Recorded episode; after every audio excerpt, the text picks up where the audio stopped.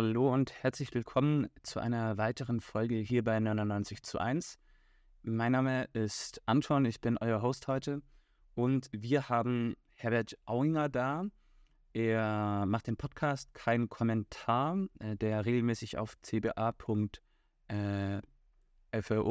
äh, veröffentlicht wird mit der gleichnamigen Sendereihe in den freien Radios.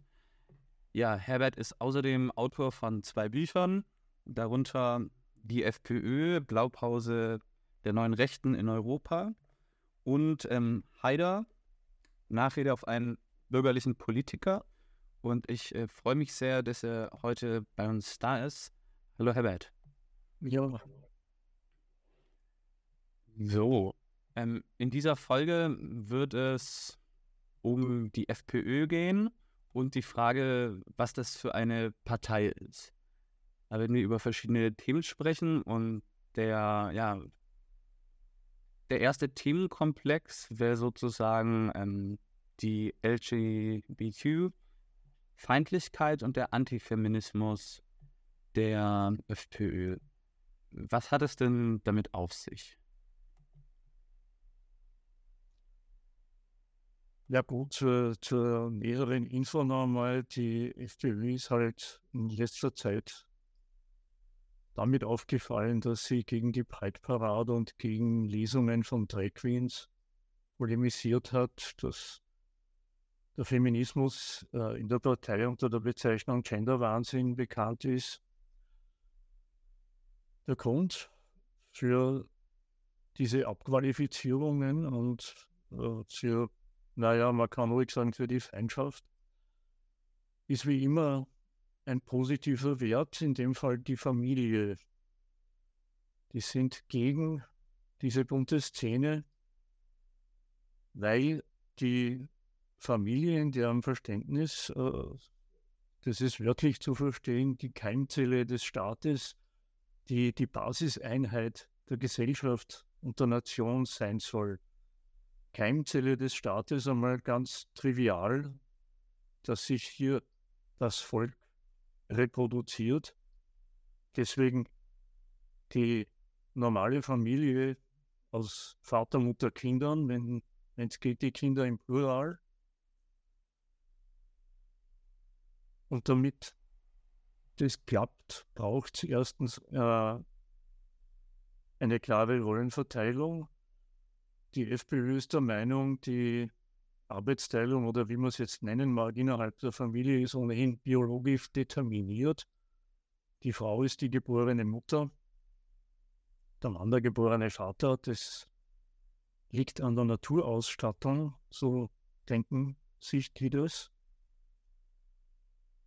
Und von dieser Begeisterung für die Familie her, die also, muss man auch noch unterstreichen, nicht einfach Menschen produziert, sondern die die kleinen Österreicher produziert, produzieren soll. Von der Begeisterung her haben die das Bedürfnis, die Keimzelle des Staates gleich als äh, völlig alternativlose Einrichtung gewürdigt zu wissen. Und von daher sind alle Alternativen sozusagen äh, eine Infragestellung dieses der Norm entsprechenden Modells von Zusammenleben, von Liebe, Zuneigung und Kinderproduktion. Die wollen das eben als biologisch, als natürlich vorgegeben sich denken und alle alternativen Lebensformen stellen das im Grunde in Frage. Das heißt nicht, dass äh, wie seinerzeit Homosexualität zum Beispiel wieder kriminalisiert werden muss oder soll, nur zumindest noch nicht. Aber eines ist für den Standpunkt klar, alles, was von der Familie abweicht, das ist bestenfalls geduldet, tolerant, wie man sagen. Nein? Abdrehen, verbieten ist nicht der Punkt, sondern eine klare Unterscheidung zwischen dem, was sich gehört auf diesem Sektor und dem, was halt auch noch in Kauf genommen wird, was aber auf keinen Fall als quasi äh, gleichrangige Alternativen zur Mann-Frau-Kind-Familie angesehen werden darf. Und das fügt sich halt in die Reihe äh, äh, der Diskreditierung von Homosexualität in Ungarn oder in Florida mit diesem Don't Say Gay-Gesetz. Was ähnliches gibt es schon zwei Jahre länger in Ungarn. Dort wird gern Homosexualität mit Pädophilie gleichgesetzt, vor der die Kinder geschützt werden müssen. Das ist dort die Begründung.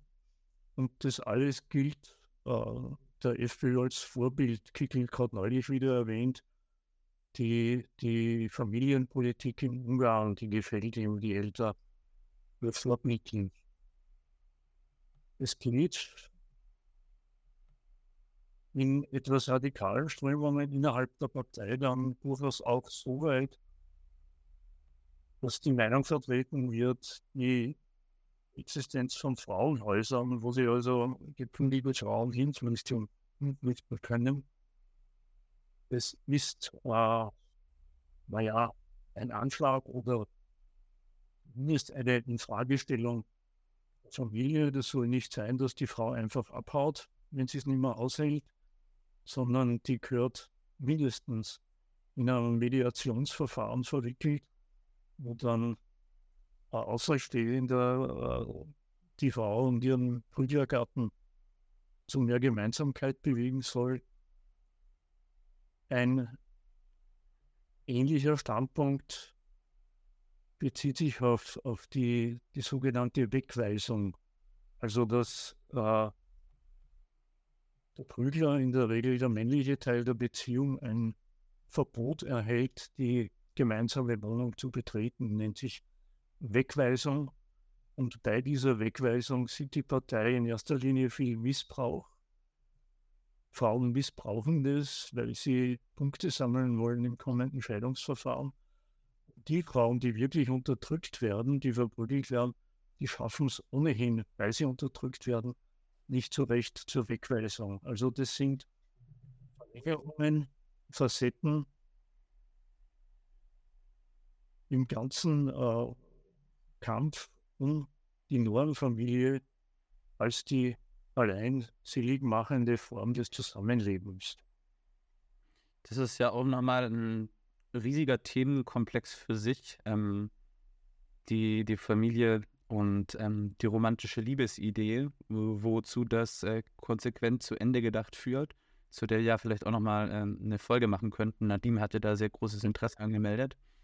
Äh, genau, aber ja, ähm, diese Haltung hat sicherlich auch damit was zu tun. Ähm, ja. Ja, aber äh, ich, ich versuche das deswegen nochmal zu unterstreichen, weil ich auch den Eindruck habe, dass äh, Betroffene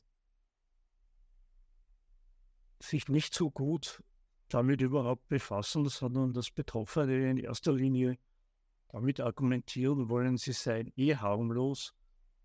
Auch homosexuelle Partnerschaften äh, sind imstande, Verantwortung, wechselseitige Verantwortung zu übernehmen und sie tun ja niemandem was. Und da täuschen sie sich, glaube ich, ein bisschen über die Vehemenz, mit der die Rechten da unterwegs sind. Die besteht darin, dass die Familie in deren Augen eben dadurch in Frage gestellt ist, wenn nicht völlig klar ist, gesellschaftlich moralisch durchgesetzt ist, dass das die einzige erwünschte politisch geförderte, moralisch hochwertige Form von Zusammenleben ist und alles andere, das sind bestenfalls geduldete Ausnahmen. Und da wären die fruchtig, wenn ja, so von einer Breitverrat, die sich die Abweichler aus deren Augen äh, mit einer gewissen Hemmungslosigkeit selber feiern und für sich beanspruchen, sie sind auch ein ordentlicher Teil der Gesellschaft und da geht den Rechten äh, das Geimpfte auf, wie man in Österreich sagt. Also da werden sie dann einigermaßen verbittert. Also du warnst auf jeden Fall davor, dass ähm, diese Vehemenz der Propagierung der traditionellen Familie nicht ausreichend ernst genug wird oder genommen wird. Also dass generell das, was äh, die FPÖ oder äh, Rechtsextreme propagieren, nicht ernst genommen wird. Ja, die sehen eben tatsächlich das als die Basiseinheit der Gesellschaft und äh, die, wie die Gesellschaft funktionieren muss, weswegen die, die Leute mit völliger Selbstverständlichkeit in diese Form von Zusammenleben hineinsortiert gehören. Die Familie ist in ihren Augen, sagen wir so, die Rechten sprechen das noch am ehesten auf, worüber die Bürgerlichen ein bisschen hinwegfliegen. Aber die sagen mehr oder weniger offen, die Familie, das ist eine Einrichtung des Sozialstaats, wo sich die Generationen umeinander kümmern müssen, wo die lieben Kleinen, die noch nicht für sich sorgen können, die Betreuung braucht, wo das erledigt wird und wo dann auch die Alten und Verbrauchten, in Österreich ist Pflege durchaus ein ständiges Thema, wo dann die Alten und Verbrauchten eine Stätte ihrer Versorgung finden mögen. Das beißt sich ein bisschen mit, mit äh, bürgerlich-liberalen Vorstellungen, die es vielleicht eh nicht wirklich gegeben hat, aber die, die, die These Familie, das ist Privatleben, das geht dem Staat nichts an. Da dürfen sich die Leute nach ihren Bedürfnissen zusammentun und da darf jeder nach seiner Fasson selig werden. Das äh, äh, drücken die Rechten ganz anders aus. Nein, Familie ist eine staatswichtige Einrichtung, Familie ist Staatsdienst, Familie ist Sozialstaat. Ich kann mich erinnern, im, im vorigen Jahrhundert, wenn man da auf der Politologie oder Soziologie sich ein bisschen umgeschaut hat, da hat man zum Beispiel erfahren, dass in den armen Gegenden, die heutzutage ja nicht mehr Entwicklungsländer heißen, dass der Reichtum der Armen, das sind die vielen Kinder, weil die müssen ja einmal für die Eltern sorgen. Hierzulande sei das ganz anders, weil hier gibt es einen Sozialstaat. Und die Unterscheidung, würden, die machen die Rechten nicht mit, sondern die sagen selten offen, selten unverschämt. Da geht es darum, sozialstaatliche Funktionen zu übernehmen aus Liebe. Und falls es dazu kommt, dass die Liebe darüber erodiert, ist es umso wichtiger,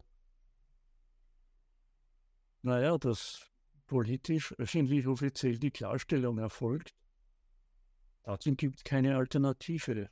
Scheiden lassen darf man sich, aber im Großen und Ganzen ist es eine Sphäre, die ist der Freiheit, der freien Entscheidung der Beteiligten im Kunde entzogen, sondern das ist eine, wie die das gern nennen, biologisch determinierte Form der Aufzucht und der Pflege und der Sozialleistungen füreinander. Ja. Ähm, beim Lesen deiner Veröffentlichungen, auch beim der Bücher, also du hast ja beispielsweise hier ähm, das Handbuch für freiheitliche Politik äh, und auch dieses äh, für ein freies Österreich von Michael Hunderwitz, also FPÖ-Bücher, äh, ähm, ganz ausführlich zitiert und die wirklich ernst genommen. Und da sind mir zwei Sachen aufgefallen. Einerseits ähm, die Kehrseite, also häufig Liebe zur Frau, zur Familie, zu den Kindern oder zur eigenen Nation äh, führt zu ähm, Hass auf alle, die eben das nicht sind. Ähm, so, und das ist ja wirklich eine materielle Basis für deren gestrige romantische äh, Welt sich gibt, die sie dann versuchen, so ein bisschen an, an, an die Gegenwart anzupassen. Also ähm, aber ja, vielleicht äh, denkst du, wir sollten das noch ein bisschen weiter ausführen oder vielleicht zum äh, Verhältnis, also Non-Feminismus was das, zum, ja, Familie zum eigenen Volk kommen? Nee, zur Ausländerfeindlichkeit erstmal. Also, wer denn nicht zum österreichischen Volk dazugehört?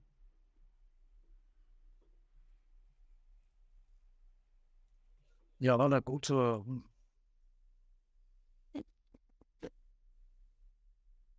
ja, können wir das nochmal abhandeln und es hat insofern mit der Familie was zu tun, als um das nochmal zu unterstreichen.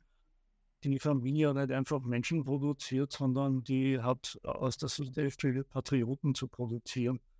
Das ist die Art und Weise, wie der, der Heranwachsende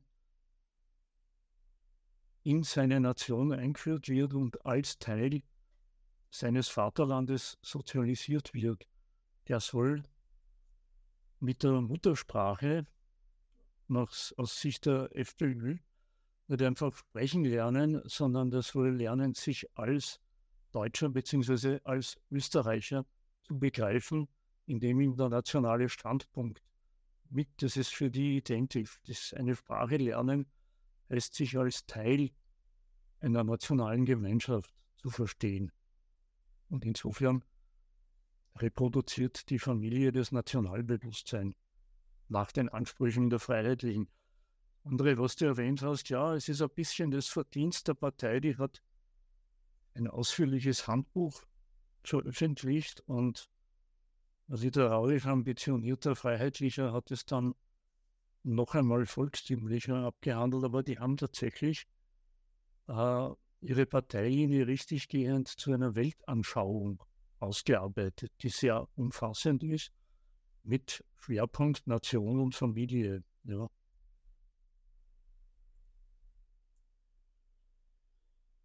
Ja, was die Stellung zu den Ausländern betrifft,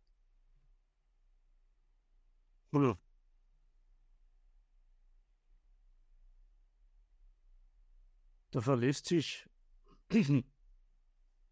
die Partei ja auch nicht auf die auf eine naturwüchsige Antipathie, die eh jeder anständige Österreicher sowieso hat, sondern da wird sie aufklärerisch tätig und informiert das Publikum, was mit diesen Ausländern los ist und warum die ein Problem sind und warum man denen gegeben, gegebenenfalls nicht trauen. Da gibt es Tja, lass mal überlegen. Na, da gibt es eine sehr instruktive Stellungnahme, die ist inzwischen geradezu klassisch, die ist 30 Jahre alt. Die stammt von Jörg Haider. Und äh, wenn es um das gehen soll, dann lese ich das mal vor und stelle dann noch ein paar Überlegungen an. Das äh, Ganze stammt aus einer Wahlkampfrede, das ist aus dem Jahr 1992. Die Einzelheiten sind wurscht. Wichtig ist, was der brave Mann uns da erzählt. Und da sagt er also seinen Sympathisanten, geht los. Und man muss ja auch ganz ehrlich sagen, es hat sich ja auch als richtig herausgestellt, dass es nicht immer die Besten sind, die zuerst von zu Hause weglaufen. Dadurch haben wir eine riesige Kriminalität in diesen Einwanderungsbereichen bekommen. Es gilt letztlich sicherzustellen, was man auch unseren Eltern und Großeltern im Jahr 45 nach dem Krieg gesagt hat. Als die vor dem Trümmerhaufen dieser Republik gestanden sind, hat man ihnen auch gesagt, nicht abhauen von Österreich als die Devise, sondern die Ärmel aufkrempeln, fleißig arbeiten, das Land aufbauen. Und sie haben dieses Land, dieses Österreich hervorragend aufgebaut. Aber das gilt auch für die Osteuropäer. Nicht abhauen von daheim, sondern selber fest arbeiten und das Land aufbauen. Und die reichen Länder werden euch ein bisschen helfen. Und so weiter und so fort. Ja, was erfährt man denn da? Es sind nicht die Besten, die abhauen. Und warum ist es so? Der Vergleich macht sie sicher die Besten das sind die, die er an den Österreichern des Jahres 45 würdigt. Die Besten sind die, die, sind, die stehen immer treu zur Nation. Die hauen nicht ab, weil Lebensstände beschissen sind. Die bleiben und machen das, was man ihnen sagt, wie er das formuliert. Und das bezieht sich bei Haider ausdrücklich auf Krieg und Frieden, auf Faschismus und Demokratie. Der wahre Patriot, der macht halt mit seinem Vaterland und im Dienst am Vaterland alle guten und schlechten Zeiten mit und macht dabei immer das, was man, also gemeinsam die jeweiligen Führer der Nation, was ihnen gesagt wird. Und gemessen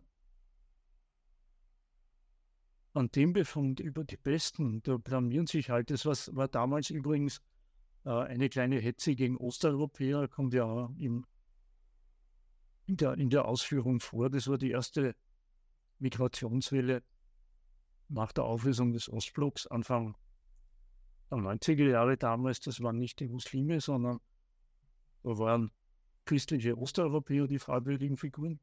Warum sind sie fragwürdig? Naja, gut, ihnen sind ihre Interessen wichtiger als ihr Vaterland. Sie gehen weg, damit es ihnen besser geht. Sie sind bereit, abzuhauen, statt alles durchzustehen, aus Egoismus. Das wirft erstens ein schlechtes Licht auf sie und zweitens, oder umgekehrt, weil sie erstens die Taille zu ihrem jeweiligen Vaterland brechen und außerdem auf ihren persönlichen Vorteil aus sind und deswegen die Heimat verlassen. Das ist das, das Fragwürdige, das moralisch Abwertende an denen, die ihres Inter um ihre Interessen willen die Heimat verlassen und hierher kommen, damit es ihnen besser geht. Und das setzt er damals gleich mit, dadurch gibt es ein riesen Kriminalitätsproblem. Für ihn ist es offenbar auch klar, dass jemand, der nicht bereit ist, im Dienst am Vaterland alles hinzunehmen, wer auf den eigenen Vorteil aus ist, dass er potenzieller Krimineller.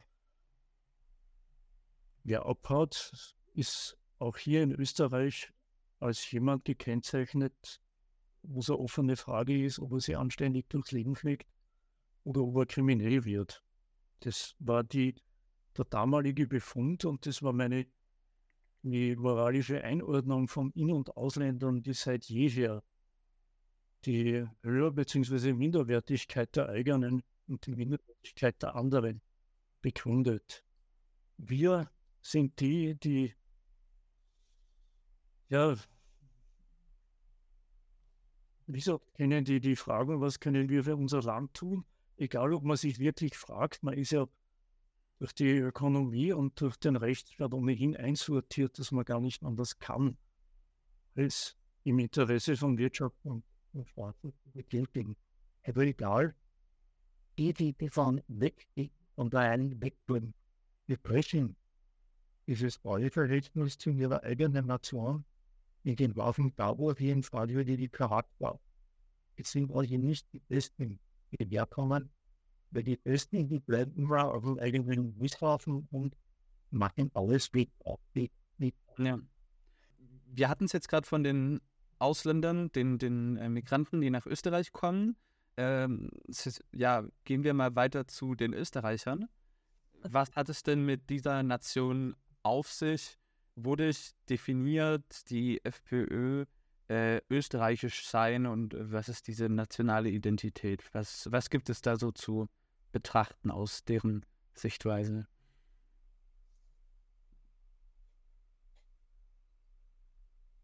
Naja, da gibt es die historische Besonderheit der FPÖ, dass die Partei nach 1945, wie soll man es nennen, äh, versucht hat, die nationale Frage offen zu halten.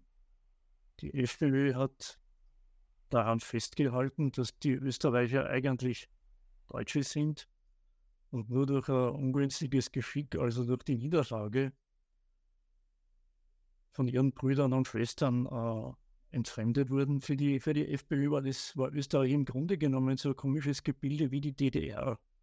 Von Siegermächten Deutschland geteilt, aufoktroyiert, auch wenn hier mit Demokratie und Marktwirtschaft menschenrechtlich nichts auszusetzen gab, aber im Grunde ein unnationales Gebilde. Die haben das immer so ausgedrückt, Österreich ist ein Staat, aber keine Nation. Es fehlt die speziell österreichische Menschensorte, die den österreichischen Staat notwendig macht. Also Rasse sagt man heutzutage nicht mehr, okay, darum sagen wir Menschensorte, äh, es fehlt die durch Sprache, Kultur, Geschichte, bla bla bla, eindeutig abgegrenzte Menschensorte. Und deswegen ist Österreich ein bloßes politisches Gebilde. In, in dem Standpunkt war die FPÖ ziemlich allein. Die anderen Parteien haben das Thema vermieden.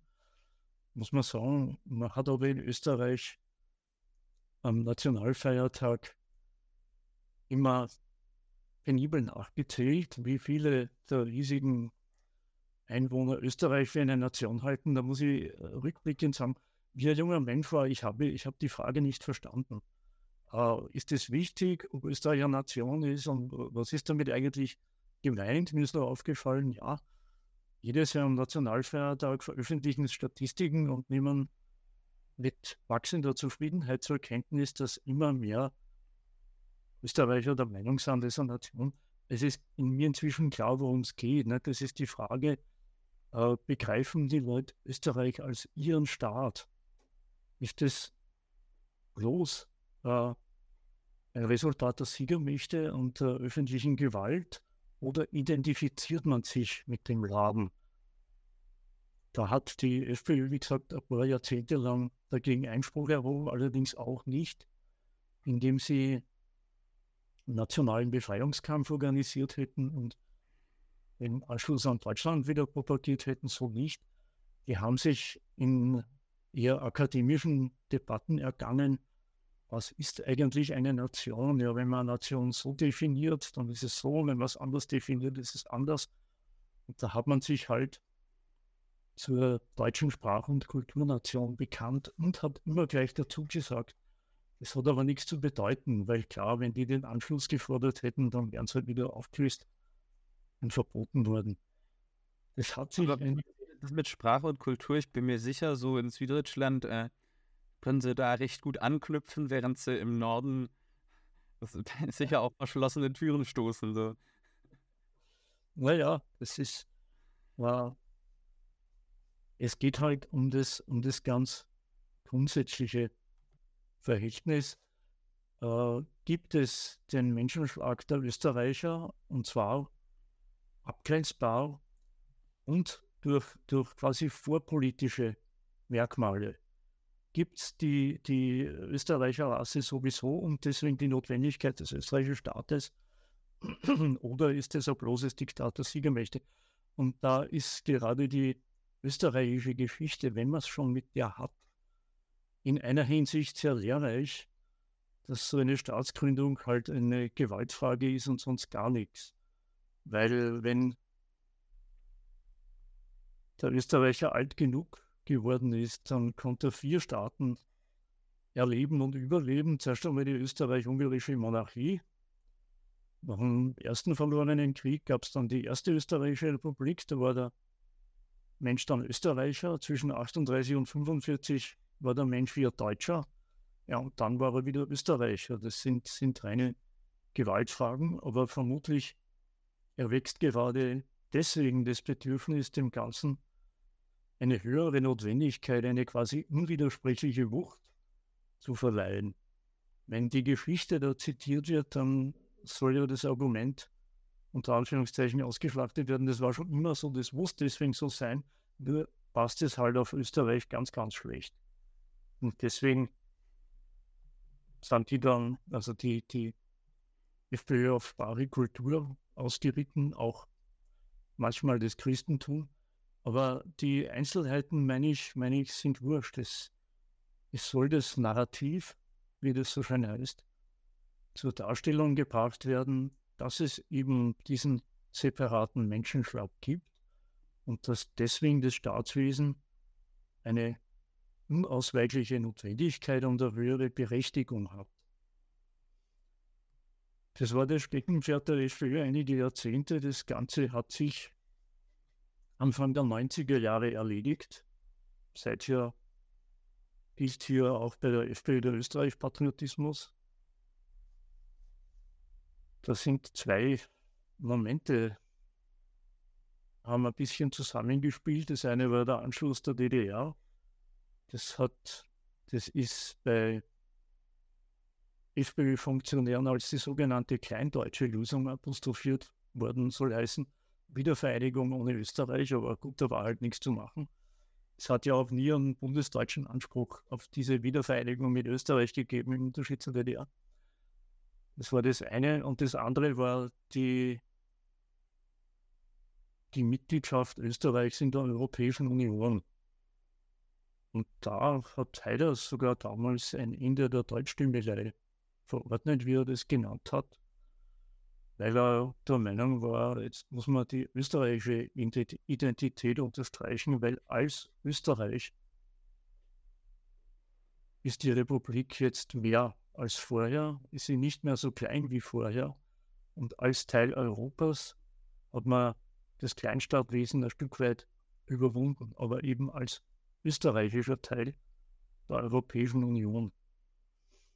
Ich weiß nicht, ob du von, von diesen angeblichen Nation konstituierenden Momenten noch was besprechen willst, aber das Gemeinsame von all diesem Quatsch ist äh, Sprache, Kultur, Geschichte, da mag es ja manches geben oder auch nicht, aber nichts davon ist ein guter Grund, einen Staat zu gründen. Nichts davon birgt in sich die Notwendigkeit, jetzt müssen wir uns gemeinsam einer höheren Gewalt unterstellen. Das ist geht weder aus der Sprache noch aus sonstigen Geschichten hervor. Das wäre mir eigentlich das Wichtige in dem Zusammenhang. Aber hm, das nimmt ja schon eine ganz zentrale Rolle ein in den Argumentationen, ähm, nicht nur der FPÖ, sondern auch generell der neuen Rechten, die ja äh, in vielen Wahlen auch im Aufwind sind. So der, der krude, offene Rassismus oder Rassentheorien sind wissenschaftlich äh, delegitimiert. Und dann ist dieser ganze Kram mit Sprache, Kultur, Geschichte ähm, und so weiter dann eben der Anknüpfungspunkt, der ja sagbar ist, nicht so stigmatisiert ist und irgendwie schon so diesen Bewältigungsmechanismus eben er ermöglicht oder auch. Ja, ja da gut, dass Kultur sozusagen die Funktion hat, die früher die Rasse hatte, nachdem die Rasse halt diskreditiert ist. Das, habe ich schon Adorno darauf hingewiesen. Ich habe mir einmal bei einer Diskussion auch um diese Fragen,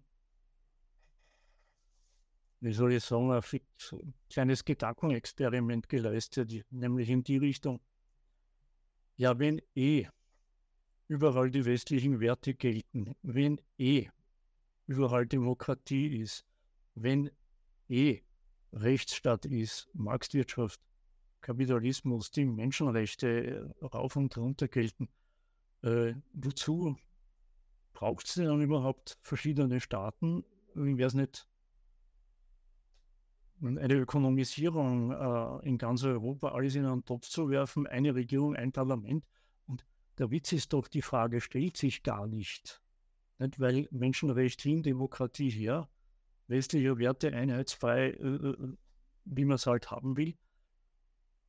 Das ist die eine Seite, aber auf der anderen Seite ist, ist sich alle Welt völlig sicher. Es muss Frankreich, Spanien, Italien etc., das muss es geben. Völlig jenseits der politischen Verfasstheit. Und die, das letzte Argument unter fünf Anführungszeichen für die Existenz der Staaten ist halt, dass sie existieren. Es gibt sie, fertig. Und das darf man sich gerne jetzt äh, äh, in, in höhere Sphären äh, zurechtdenken, obwohl, wie gesagt, ja, wenn die Werte eh alle gleich sind, die Menschenrechte, die Demokratie und ja, was will man denn dann eigentlich? Die Frage stellt sich nicht, weil dass es die nationale Identität gibt und dass die Die es gibt, eine Folge davon sind, das ist da kann man sagen, das ist natürlich, das ist der Naturzustand. Er braucht keine Begründung und keine Rechtfertigung. Ja, und da haben wir eine schöne Legitimation staatlicher Herrschaft herausgearbeitet. Ja, ähm, aber ja, jetzt haben wir halt diese staatliche Herrschaft und mit der Ö vielleicht bald wieder an der Macht. Äh, kann die natürlich nicht nur eine gewisse gesellschaftliche Stimmung äh, beeinflussen oder auch widerspiegeln, sondern auch Gesetze ändern. auch für ähm, all diejenigen, die eben nicht zu diesem Österreich gehören, laut dieser äh, Weltsicht. Ja, äh, was bedeutet das für Ausländer? Was bedeutet das für Frauen, die abtreiben wollen, für Lesben, Schwule, äh, Transsexuelle etc., queere Leute?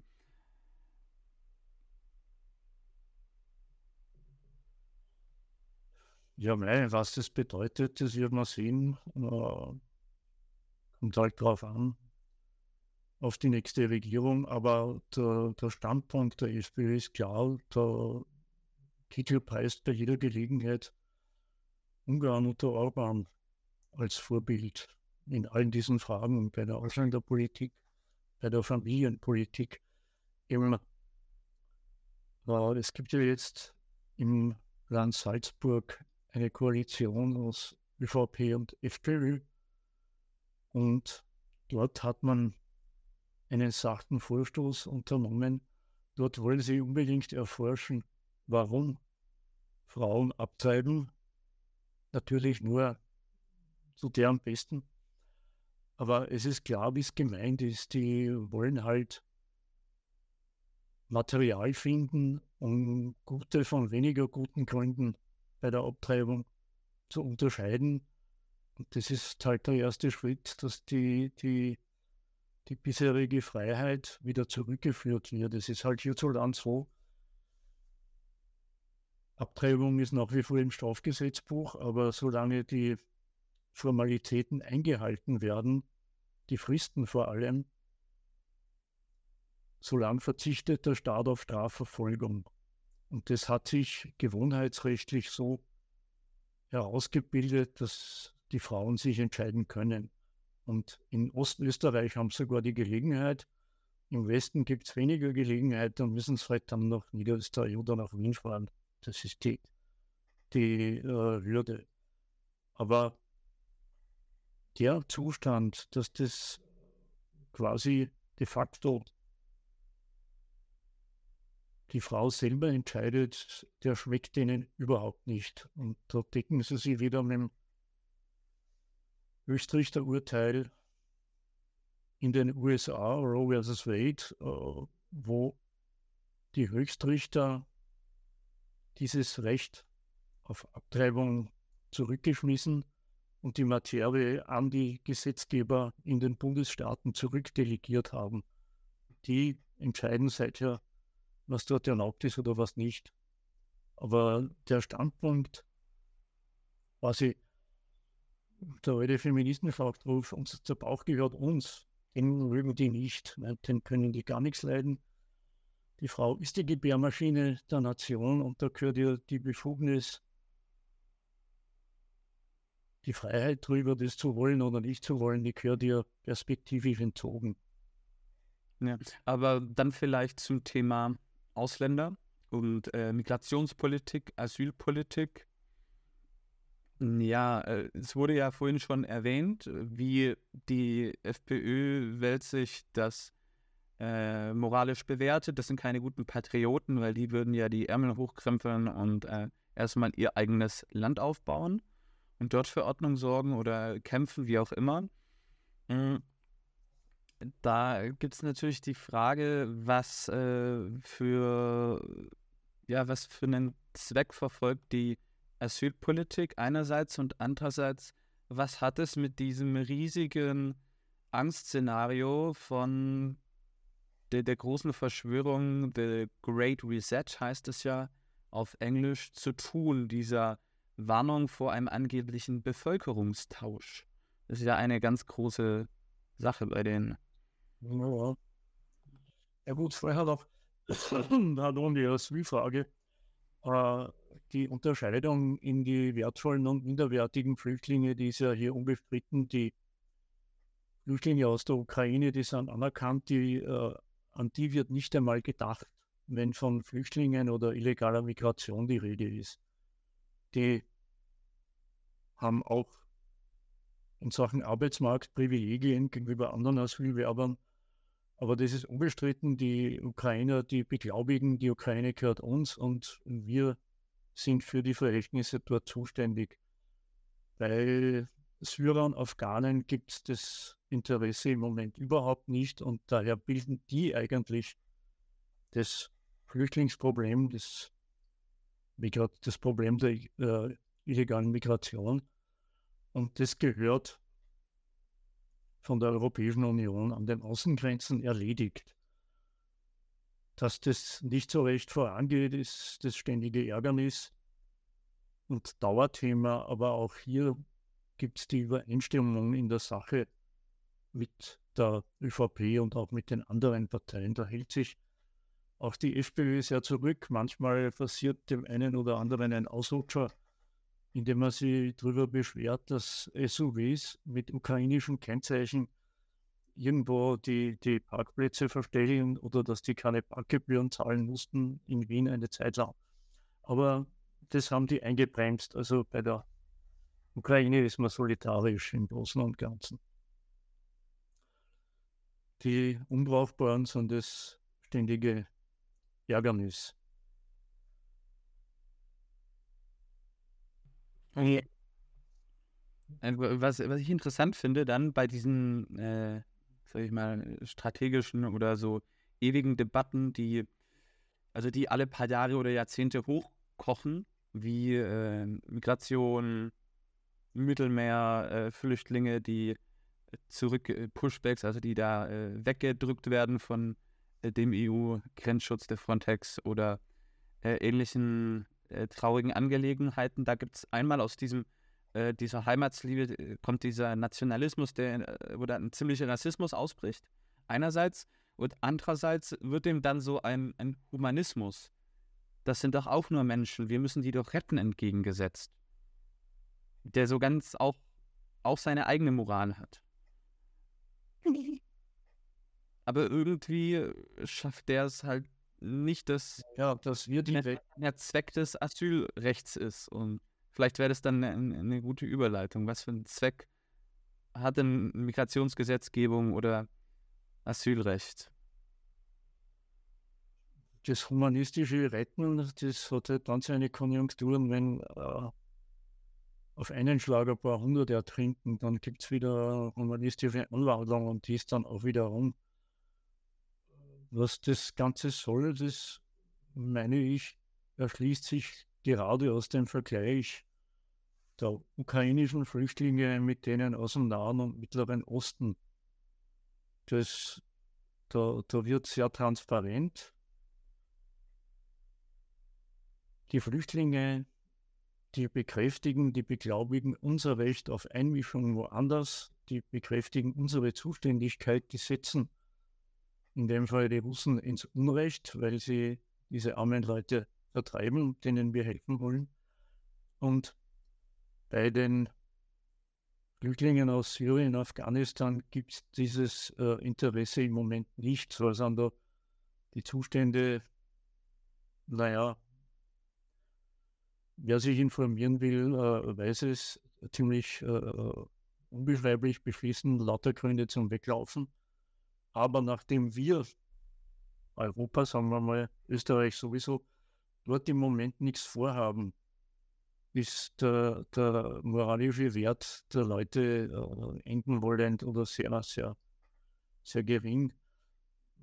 Auch hier, wenn man es alter Sack sich zurückerinnert, das war in den, im vorigen Jahrhundert anders, als damals die Sowjetunion, nicht, oder nicht Russland, in Afghanistan einmarschiert ist, da sind afghanische Flüchtlinge sehr hoch im Kurs gestanden. Die wurden dann auf Freiheitskämpfer geschminkt, obwohl es ganz normale islamische Terroristen waren. Aber wie auch immer.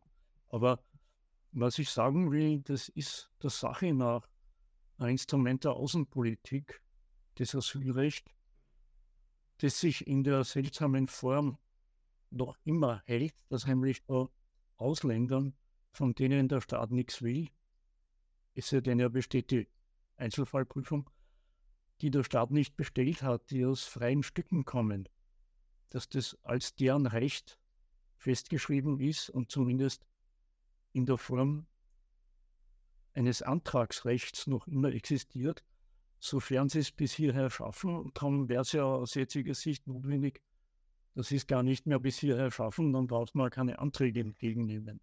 Aber das ist das, das Paradoxon, nicht?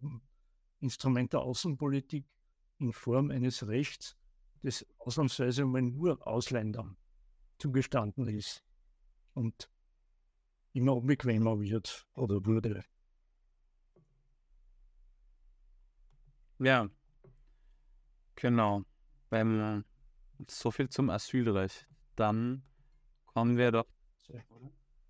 Es ist auch noch ein riesen Themenkomplex an sich, den wir jetzt leider, denke ich, aus zeitlichen Gründen auch nicht noch detaillierter absprechen, äh, durchsprechen können.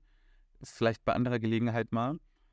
Ähm, der Bevölkerungstausch ist ja eine ganz große ja, Erzählung, Narrativ, wie auch immer, von den äh, österreichischen Rechtsextremen. Was besagt der, diese Behauptung, diese Verschwörung? Naja, Ausgangspunkt ist wieder eine sehr, sehr klare Vorstellung vom Staatsvolk. Das sind nicht einfach Leute, die hier rummachen. Es ist nicht die Bevölkerung, sondern das Staatsvolk. Das sind die, die sich als Nation verstehen, als großes Wir, die den Staat tragen. Und das Kompliment äh, von Haider gilt ja nach wie vor, das sind die, die alles mitmachen. In Krieg und Frieden, in Faschismus und Demokratie, die unverwüstlich sind in ihrer Treue zur Nation und gemessen an dem Maßstab sind die Rechten inzwischen einen Schritt weiter, nicht? wo Haider die moralische Fragwürdigkeit von Flüchtlingen herausgearbeitet hat, weil sie an sich denken, da sind die Rechten im Moment oder schon seit einigen Jahren durch das ständige Hindeuten auf Muslime zum Ergebnis gekommen, dass die im Grunde unverträglich sind. Also nicht, das sind Egoisten, die an sich denken, sondern die haben eine andere Kultur, einen anderen Way of Life, eine andere Religion. Und das ist nicht vereinbar, das ist quasi nicht kompromissfähig in den Augen der konsequenten, ja, Rassisten muss man wohl sagen, aber in den Augen der konsequenten Menschensorten Denker. Und da verknüpfen die Rechten jetzt zwei, zwei Tendenzen. Das eine ist die, die Migration, dass tatsächlich die Migranten auch aus muslimischen Ländern eher mehr werden, weil die Mauer nicht klappt. Und die sinkenden Geburtenraten in den europäischen Wurzelvölkern, in den Autochthonen, in den, in den einheimischen äh, Melone in Italien leidet ja an, an, an derselben Sache. Und das verknüpfen die erstens. Das gibt Anlass zur Sorge, wenn uns die Muslime mit der Geburtenrate fertig machen. So die Bilder, die da erzeugt werden. Und zum Teil wird es halt dann tatsächlich ausgebaut in die Vorstellung, dass es da ein dahinterstehendes Subjekt gibt, die ein Subjekt ist, die Fäden zieht und beides betreibt. Also einerseits die durch das Flüchtlingswesen die Migration zulässt oder sogar fördert und dann durch den Feminismus die Rolle der Frau als Gebärmaschine unterminiert. Und das kombiniert wäre dann der große Austausch und da muss man dann immer gleich mitdenken. Das ist ja kein, kein Austausch in dem Sinn, dass zwei Elemente bloß den Platz wechseln, sondern das ist im rechten Weltbild hier der Einstieg in den drohenden Bürgerkrieg, weil die Migranten, vor allem die Muslime, die können gar nicht anders als versuchen, ihre Kultur durchzusetzen, hierzulande zu etablieren und die Einheimischen und deren Way of Life zu marginalisieren. Und deswegen geht auf den Bürgerkrieg zu. Der damalige Landesrat Waldhäusl, der in der jetzigen Koalition, also Freiheitliche Landesrat, der hat vor ein paar Monaten äh, eine Schulklasse beschimpft in Wien. Äh, die haben, da haben ihn die Migrantenkinder äh, gefragt, wie er denn zu ihnen steht. Und er hat ihnen gesagt, wenn sie nicht da wären, da wäre Wien noch Wien. Das hat er so gemeint, dass dann Wien noch größer und toller wäre, als es eh schon ist. Also dann wäre Wien noch Wien und, und sie stören das halt. Ne? Sie gehören hier nicht her, weil dadurch verliert Wien seinen Charakter. Und die Frage äh, war, wie, wie, da kommen dann die, die wohlwollend gemeinten Hinweise, dass in den ganzen beschissenen Berufen äh, ohne Ausländer gar nichts mehr ginge. Aber das Kompliment, das sparen wir uns halt. Aber also der sagt ihnen, ihr gehört nicht hierher, ihr schadet Wien, ihr macht Wien nicht mehr lebenswert. Und einige Tage nachher wurde er wieder zu dem Thema gefragt und da hat er nachgelegt, im Sinn von, ich zitiere aus dem Gedächtnis, äh, er ist halt für Abschottung oder für Null- oder für Minuszuwanderung, damit äh, seine Enkel nicht einmal, also später nicht mit der Waffe in der Hand ihre Heimat verteidigen müssen. Ne? Weil wenn sich diese anderen vermehren und vermehren und vermehren, sowohl durch die Geburtentendenzen als auch durch die Zuwanderung, dann ist der Bürgerkrieg unausweichlich, weil sich die Menschensorten nun einmal nicht vertragen, weil die gar nicht anders können, als ihre jeweilige Kultur zu etablieren und die anderen äh, äh ja, zu vertreiben oder zu marginalisieren mindestens. Und das, die, das ist ein Unterschied, den großen Austausch, den haben sich die anderen Parteien hier noch nicht angezogen. Und das ist äh, meines Erachtens äh, naja, äh, das ist halt Neonazitum oder Neofaschismus. schon Jetzt, jetzt haben wir die moralische Wertung Neonazis. Ja, Definition. Etwa, wenn man die Frage Nazi oder nicht Nazi, ein Faschist, nicht Faschist, Rassist, nicht Rassist stellen will, dann, dann gehört sie hier hin. Weil äh, ein Neofaschist ist halt keiner, der den historischen Faschismus abkupfert und in die Gegenwart verlegen will, sondern das ist ein Faschist unter den heutigen Bedingungen. Und äh, das heutige Neonazi-mäßige ist die, die Gefahr des Bürgerkriegs durch den großen Austausch, sofern die Zuwanderung nicht endlich gestoppt wird.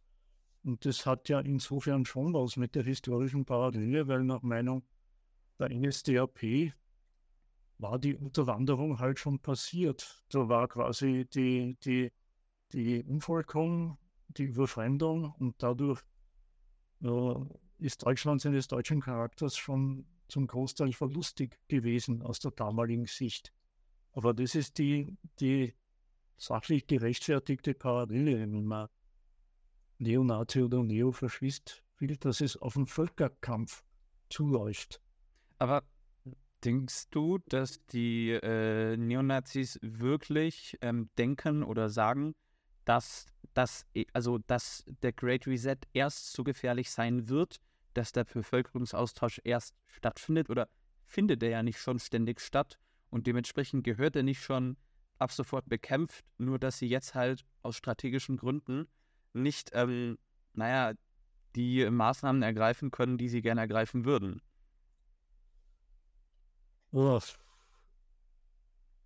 Ich glaube, da, das muss man auch nicht unbedingt äh, auf, auf taktische Gesichtspunkte beziehen. Der Punkt ist, das was äh, verflixt nochmal, wir hatten der geheißen, dieser Attentäter in Halle. Du, du, du weißt, was ich meine. Ja, das Attentat in Halle. Der Typ, der in Christchurch 50 Muslime umgebracht hat.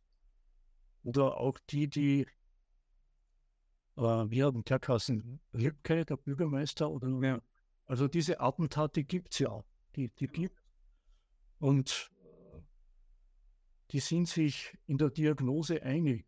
Äh, der große Austausch droht, findet gerade statt und gehört, gehört unterbunden. Und dann gibt es halt welche, die gelten ein bisschen zu Unrecht als Irrläufer, gibt es welche, die meinen, es ist jetzt an der Zeit, schleunigst was zu tun. Und die werden dann von den etablierten Rechten, die das Narrativ vom Austausch vertreten, halt als Verrückte oder als Irrer abgetan. Aber der Unterschied ist eher der zwischen Theorie und Praxis. Die einen propagieren das Narrativ und einige ziehen dann die Konsequenzen draus. Mhm. Und da glaube ich nicht. Natürlich sind das, sind das ähm, keine Verrückten, sondern Leute mit einer klaren Ideologie, die es aus diesen ideologischen Gründen gemacht haben. Da würde ich zustimmen, aber trotzdem ist es ja jetzt keine Neonazi-Armee gewesen, die ja. so, sondern halt, also es, äh, da, da könnte man vielleicht auch diesen Slogan, Halle war kein Einzelfall, das ist so in, in dem linken Antirassismus in Deutschland ein Riesenslogan, der stimmt schon, insofern, als dass das halt kein, also, äh, dass die schon eben keine durchgeknallten waren, sondern ideologisch überzeugte Neonazis. So, ähm, ja, aber es kann ja noch schlimmer werden, so, um es mal so zu sagen. Keine Ahnung. Ich weiß auch nicht, wie man da spekulieren soll oder Prognosen anstellen soll, sondern das Wichtige ist doch nochmal das Weltbild. Eben diese Geschichte, dass wenn irgendwo äh, äh, ein Stadtteil wo, viele, wo viele Türken wohnen, dass das äh, äh, quasi ein Brückenkopf ist, ein Stützpunkt, von dem aus die irgendwann einmal loslegen werden. Das, das ist das Narrativ. Und dann gibt es welche, die halten es nicht mehr aus und sind der Meinung, sie müssen was tun. Aber das Bemerkenswerte ist doch die, die Tour, dass völlig gleichgültig in das, was die Individuen mit migrantischem Hintergrund, was die tatsächlich machen, wie die, wie die sich betätigen, dass das alles auf die Unvereinbarkeit der Menschensorten hingebogen und zurückgeführt wird. Und dann wird halt alles in die Richtung interpretiert. Und dann gibt es ein paar, die, die sind der Meinung, jetzt muss aber losgehen. Auch dieser, weiß man gerade einfällt, das ist ja schon mindestens, ist nicht zehn Jahre her oder länger, dieser Typ in Norwegen, dieser Breivik, der wollte ja seiner Meinung nach ein Fanal setzen, nicht? indem er die Einheimischen umbringt von einer politischen Partei, die seiner Meinung nach nichts dagegen unternimmt. Also das war äh, zumindest seiner Meinung nach ein Kalkül, um, um aufzurütteln. Weil die, der Norweger, wohlstandsverfressen wie er ist, die Gefahr nicht sieht. Und er hat hier die Bühne dann im Gerichtsverfahren noch äh, ausführlichst genutzt, um die Gründe darzulegen, das, den Scheiß zu rechtfertigen. Ja. Hm. Ähm, genau, ich denke, wir haben jetzt sehr schön die, äh, die Logik der Neonazis herausgearbeitet und auch äh, die, die, die Vorstufe davon. Aber was ähm, haben die denn mit den bürgerlichen Parteien gemeinsam? Wir haben ja vorhin auch immer wieder äh, gewisse, weiß nicht, äh, Gemeinsamkeiten in der Ideologie feststellen können. Ähm, also die ÖVP regiert ja äh, immer wieder mit der FPÖ. Da gab es auf der österreichischen, äh, heißt das dann Bundesebene bei euch oder Landesebene? Ja. In Bund. In Bund eine, eine, Regierungskoalition, die an der Ibiza-Affäre äh, geplatzt ist, aber die Partei hat sich personell erneuert und ja, ähm, auch lokal regieren die ja zusammen. Also was, was für Gemeinsamkeiten haben denn die ganz normalen äh, demokratischen Parteien mit der FPÖ. Oder auch die ganz normalen guten Staatsbürger, die rechtschaffenden kleinen Leute.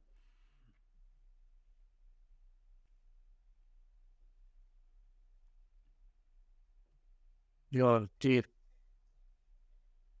das glaube ich nicht, wo sie die Wohnungen halt gesehen, weil sie die Hauptpersonen der Nation genauso sehen und der Meinung sind, die Regierung unternimmt nichts aber zum Wohlstand, was der Bildung ist im Moment machen vor. Wir wollen das, ist die, eine Geschichte. Da gibt es Menschen, die wollen zu uns, obwohl wir sie nicht brauchen, sie nicht bestätigt haben, mit uns nichts anfangen fordern und wollen. Die äh, lassen sich davon nicht irritieren, und man persönlich fragt dann, wie wichtig oder unwichtig das ist. Aber normaler Österreicher, warum immer hat das mitkriegt, wo er in einem Tagesablauf war. Eine ganz andere Frage, aber das ist was von der Regierung anerkannte und, und naja, das ist im Moment ein Problem der Nation und da sagt die FPÖ immer, äh, das Problem habt ihr ja erkannt, aber ihr bringt nichts weiter.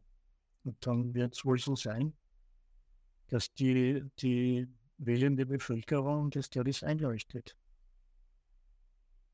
Also auch hier die Positionen zur Kenntnis nehmen und nichts hineingeheimnissen, weil es gibt auch hier das Bedürfnis, äh, sich das ein bisschen mysteriös zu überlegen. Da gehen die, die liberalen Beobachter davon aus, dass es sich nicht gehört, die FPÖ zu wählen oder deren Positionen zu vertreten. Und dann machen es Rätsel auf. Wieso kriegt die FPÖ in Umfragen 30 Prozent, bei der AfD, und wenn wir sagen lassen, sind es nur 20. Wieso kriegt die 30 Prozent, obwohl das ihr, ihr das nicht zusteht, obwohl sie nicht populär sein dürfte, ist es trotzdem. Und da hat man, wenn man das trotzdem erforschen will, den Witz verpasst.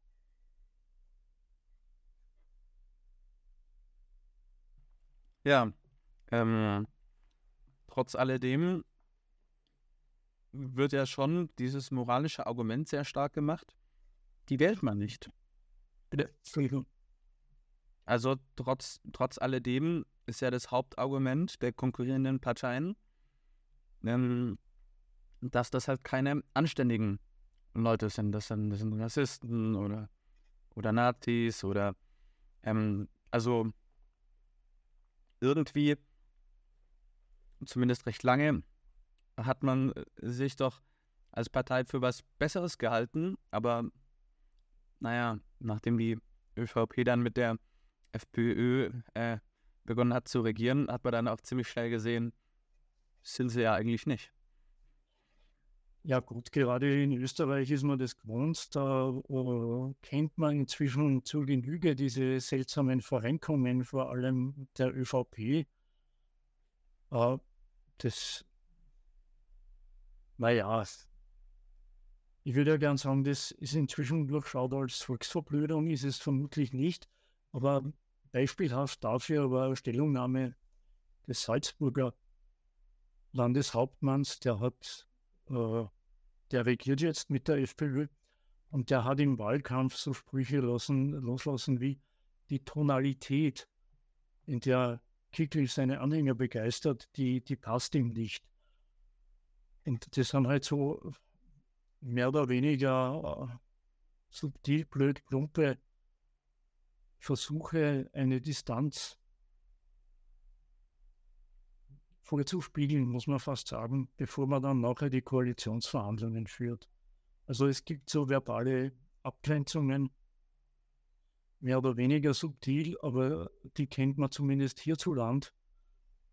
Und darum rechnet das politisch mitdenkende Österreich auch mit einer neuen FPÖ-ÖVP-Koalition, in der die FPÖ wahrscheinlich die stärkere Partei ist im nächsten Jahr spätestens, sind Wahlen und das gilt als, als gegessen hierzulande, auch weil man diese Herumdruckserei der ÖVP äh, einfach zu Genüge kennt und einem das zum Hals heraushängt.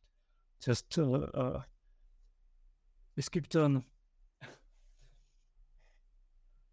der populistische Sprachregelung dafür, die heißt, Pack schlägt sich, Pack verträgt sich. Müsste eigentlich die FPÖ sagen, aber nachdem die FPÖ mit der ÖVP koaliert, hört man diesen schönen Slogan, Pack schlägt sich, Pack verträgt sich eben nicht, aber der passt einfach vorzüglich auf das ganze Getöse. Ja, ähm, aber tatsächlich ist ja diese Aufarbeitung der Nazi-Vergangenheit ja schon eine interessante Sache, weil, naja, der Faschismus besiegt wurde, beziehungsweise aus FPÖ-Sicht verloren hat. Und ähm,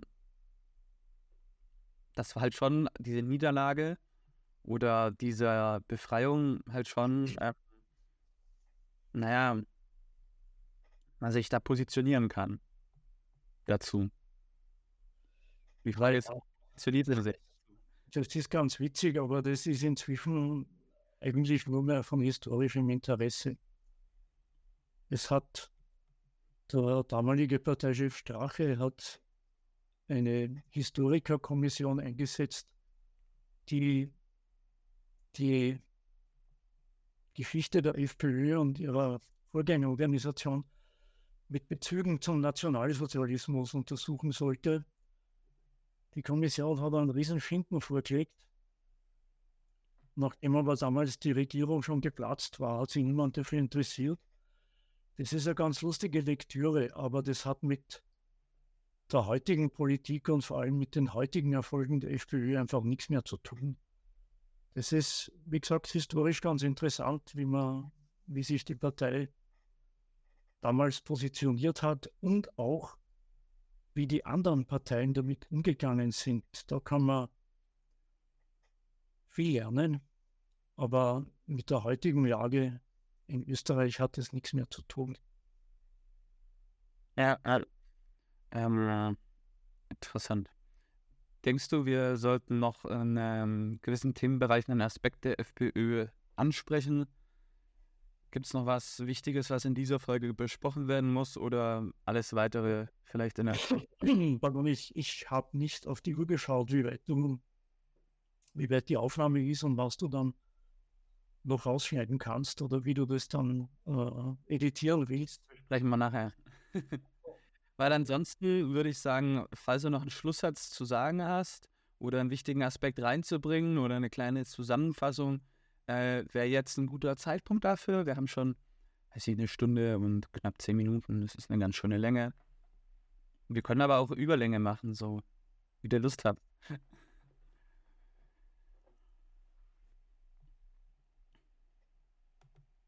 Weil ansonsten würde ich dann mal sagen, äh, das war's. Ähm, ich zeige mal die beiden Bücher. Einmal zum Haider. Ähm, ist, glaube ich, ganz interessant, gerade wegen der ganzen Geschichtsfrage der FPÖ, oder? Und ja, das Buch ist inzwischen oder mal in seinen Büchern. Und dann können wir auch nochmal deinen Podcast am Ende erwähnen, weil der ist ja auch sehr ähm, interessant zum Anhören.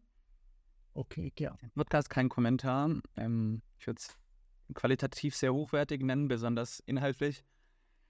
Ja, ja, Podcast kein Kommentar auf cba.fro.at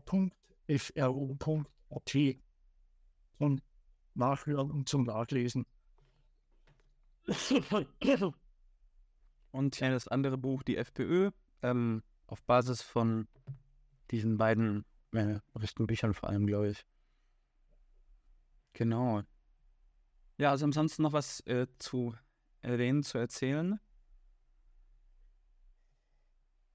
wo fällt mir kein plakativer Schlusssatz ein, darum würde ich es fast eher ähm, belassen. Äh, ja, was muss man so gut sagen?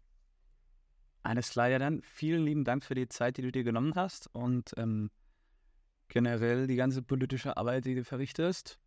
Liebe Leute, ich hoffe, es war für euch interessant und ich glaube ähm, vor allem, dass der Aspekt ähm, wirklich mal die Rechten ernst zu nehmen, in dem und in der Vehemenz, äh, in der sie ihre Sachen vertreten, dass das äh, ja eine, ein sicher unterbelichteter Aspekt vom Neonazitum heutzutage ist.